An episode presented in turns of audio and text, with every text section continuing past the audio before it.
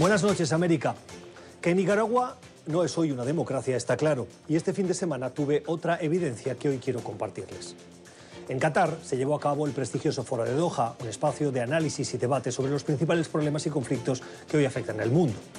De América Latina participaron algunas, pocas, delegaciones, entre ellas una de Nicaragua, encabezada por el canciller del régimen de Ortega, Denis Moncada. Le acompañaron el hijo de Ortega y asesor presidencial de su padre, Laureano Ortega Murillo, el ministro y mayor general en retiro, Óscar Mójica, ambos recién sancionados por Estados Unidos, y el embajador de Nicaragua, Mohammad Farrar al-Ashtar, quien es sobrino del difunto dictador libio Mohammad Gaddafi.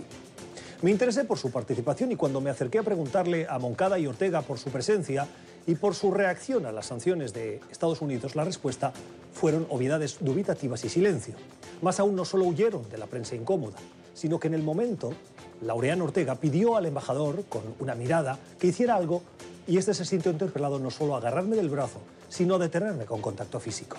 Además de ello, según información del foro, la delegación nicaragüense incluía una quinta persona, Karen Santamaría, quien era presentada como, en la documentación oficial, asesora del asesor presidencial.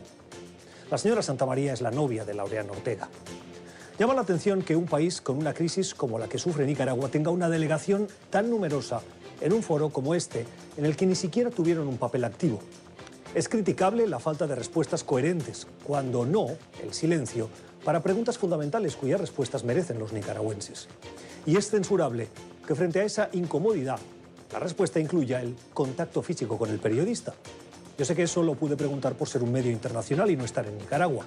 Si su reacción allí fue esa, uno puede imaginarse cómo reaccionan cuando esto pasa en Managua. Lo dicho, Nicaragua hoy no es una democracia.